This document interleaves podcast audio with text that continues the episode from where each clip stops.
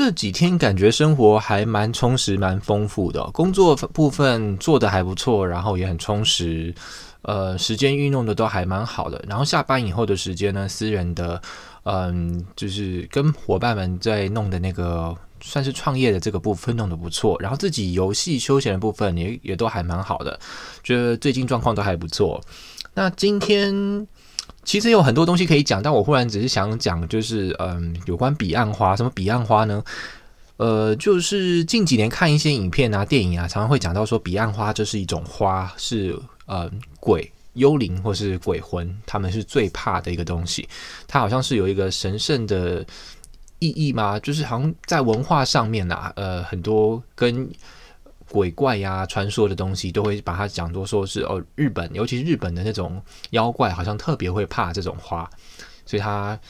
嗯，跟死亡啊、黄泉有关的 idea 都还蛮冥冥界什么的都很有关联哦。那彼岸花怎么了呢？就是我最近一直在玩那个阴阳师的手游嘛，那这个阴阳师里面有很多不同的角色，很多卡牌，什么式神之类的，那。呃，最近一直传说有一个新的活动，叫做彼岸花的 SP 卡，新版的这个卡片呢要出了，